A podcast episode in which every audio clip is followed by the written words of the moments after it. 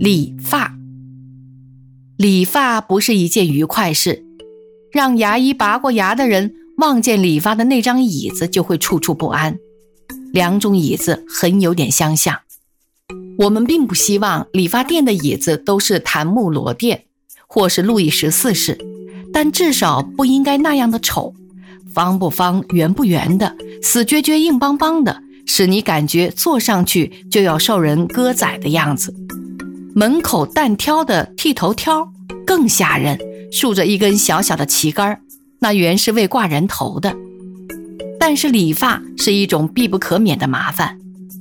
君子整其衣冠，尊其瞻视，何必蓬头垢面，然后为贤？理发亦是观瞻所系。印度锡克族向来是不剪发、不剃须的，那是受诸父母不敢毁伤的意思，所以一个个都是满头满脸毛刺刺的，滔滔皆是，不以为怪。在我们的社会里就不行了，如果你蓬松着头发，就会有人疑心你是在丁忧，或是才从监狱里出来。髭须是更讨厌的东西，如果蓄留起来。七根朝上，八根朝下都没关系。嘴上有毛，受人尊敬；如果刮得光光的，露出一块青皮也行，也受人尊敬。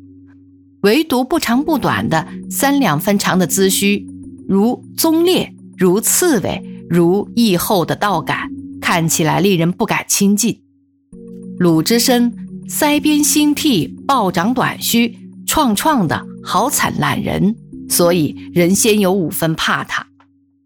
钟馗虚然如己，是一副淡鬼之相。我们既不想吓人，又不想淡鬼，而且不敢不以君子自勉，如何能不常到理发店去？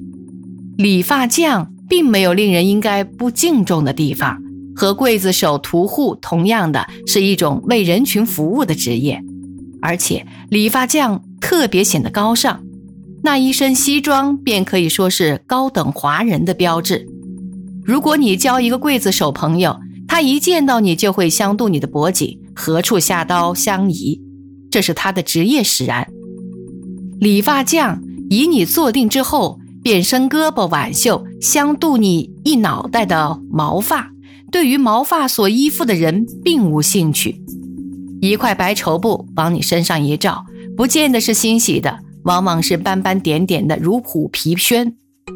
随后是一根布条，在咽喉处一勒，当然不会致命，不过箍得也够紧。如果是自己颈子，大概舍不得用那样大的力。头发是以剪为原则，但是附带着生薅硬拔的也不免。最适当的抗议是对着那面镜子凝眉皱眼的做个鬼脸，而且希望他能看见。人的头生在颈上，本来是可以相当的旋转自如的，但是也有几个角度是不大方便的。理发匠似乎不大顾虑到这一点，他总觉得你的脑袋的姿势不对，把你的头掰过来扭过去，以求适合他的刀剪。我疑心，理发匠许都是孔武有力的，不然腕臂间怎有那么大的力气？椅子前面竖起的一面大镜子是颇有道理的，倒不是为了可以显影自怜，奇妙在可以知道理发匠是在如何收拾你的脑袋。人对于自己的脑袋没有不关心的。戴眼镜的朋友摘下眼镜，一片模糊，所见亦属有限，尤其是在刀剪晃动之际，呆坐如僵尸，轻易不敢动弹。对于左右坐着的邻座无从瞻仰，是以憾事。左边的客人在挺着身子刮脸，生如割草。你以为必是一个大汉，其实未必然，也许是个女客。右边客人在喷香水、擦雪花，你以为必是佳丽，其实亦未必然，也许是个男子。所以不看也罢，看了怪不舒服，最好是废然枯坐。其中比较最愉快的一段经验是洗头，浓厚的肥皂汁滴在头上，如醍醐灌顶。用食指在头上搔抓，虽然不是麻姑，却也手似鸟爪。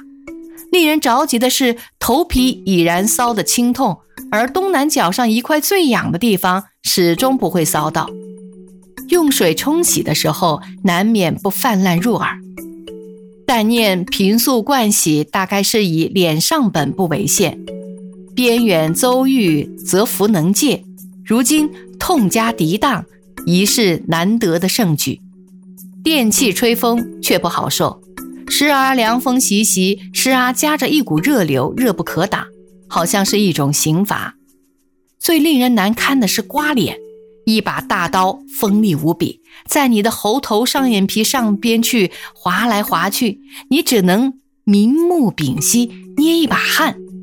Robert Landing 写过一篇关于刮脸的讲道，他说：“当剃刀触到我的脸上，我不免有这样的念头：假使理发匠突然疯狂了呢？很幸运的，理发匠从未发疯狂过，但我遭遇过别种差不多的危险。”例如，有一个矮小的法国理发匠在雷雨中给我刮脸，电光一闪，他就跳得好老高；还有一个喝醉了的理发匠拿着剃刀找我的脸，像个醉汉的样子，伸手去一摸，却扑了个空，最后把剃刀落在我的脸上了，他却靠在那里镇定了一下，靠得太重了些，居然把我的下颊右方刮了一块胡须，刀还在我的皮上。我连抗议一声都不敢，就是小声说一句，我觉得都会使他丧胆而失去平衡。我的颈静脉也许要在他不知不觉间被他割断。后来剃刀暂时离开我的脸了，大概就是法国人所谓的“退回去，以便再向前扑”。我趁势立刻用梦魇的声音叫起来：“哎，别刮了，哎，别刮了，够了，谢谢你。”这样怕人的经验并不多有，不过任何人都要心计。如果在刮脸时想起相声里的那段笑话，据说理发匠学徒的时候是用一个带绒毛的冬瓜来做试验的，有事走开的时候便把刀往瓜上一剁。后来出师服务，常常错认人头仍是那个冬瓜，刮脸的危险还在其次。最可恶的是，在刮后用手毫无忌惮地在你脸上摸，摸完之后你还得给他钱。